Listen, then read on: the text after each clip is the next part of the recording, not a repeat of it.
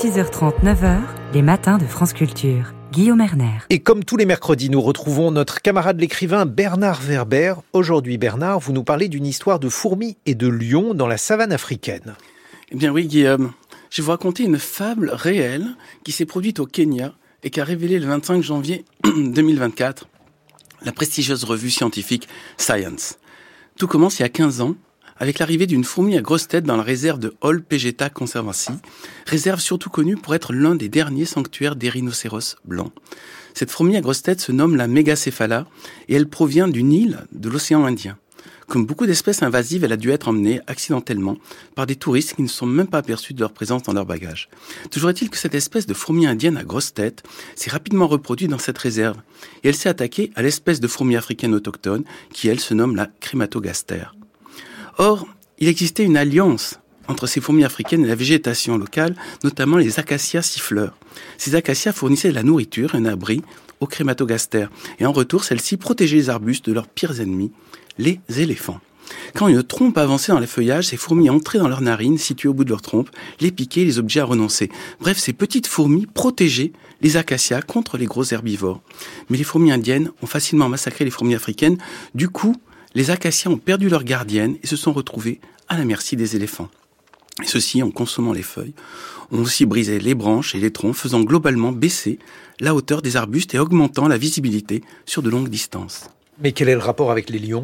Eh bien précisément, Guillaume, les lions avaient pris l'habitude de se cacher derrière les acacias pour surprendre les zèbres qui étaient leur proie favorite. Mais du fait de la baisse générale de la hauteur des végétations, les lions se sont fait facilement repérer. Du coup, ne pouvant plus attraper les zèbres, les lions ont dû se rabattre sur des buffles. Ceux-ci sont plus gros, moins réactifs, moins rapides à la course, mais par contre beaucoup plus combatifs. Pour résumer, les zèbres comptent sur leur capacité de fuite et les buffles sur leur capacité de combat.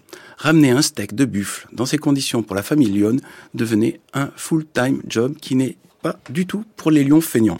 Selon l'étude publiée dans Science par le professeur Jacob Goen de l'Université de Wyoming et Todd Palmer de l'Université de Floride, entre 2003 et 2020, la proportion des zèbres tués par les lions est passée de 70 à 40% alors que la proportion de buffles tués par les lions est passée, elle, de 0 à 40%.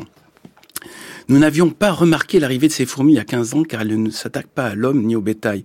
Mais nous pouvons constater maintenant que ces petites fourmis à grosse tête ont entièrement changé le décor de la savane, reconnaît le professeur Goen. Pour l'instant, l'effet de l'invasion des fourmis à grosse tête est surtout visible sur le paysage, qui devient de plus en plus clairsemé. On sait par ailleurs que le nombre de lions dans la région est passé de 100 000 à 2000 individus. Même si cela ravit les zèbres, la raréfaction des acacias affecte aussi les girafes et les rhinocéros. Et forcé de constater que les fourmis indiennes à grosse tête ne cessent d'augmenter leur zone d'extension, faisant progressivement disparaître l'espèce de fourmis autochtone. Et pour conclure cette fable moderne, je ne citerai pas La Fontaine dans La cigale et la fourmi, vu qu'il n'y a pas de cigale. Je ne citerai pas non plus la fable du lion et du rat, car il n'y a pas de rat. Mais j'utiliserai la propre conclusion de Todd Palmer, l'un des deux chercheurs de cette étude. Souvent, nous constatons que ce sont les plus petits qui ont la plus grande influence sur ce monde. Merci Bernard Werber. 8 heures sur France Culture.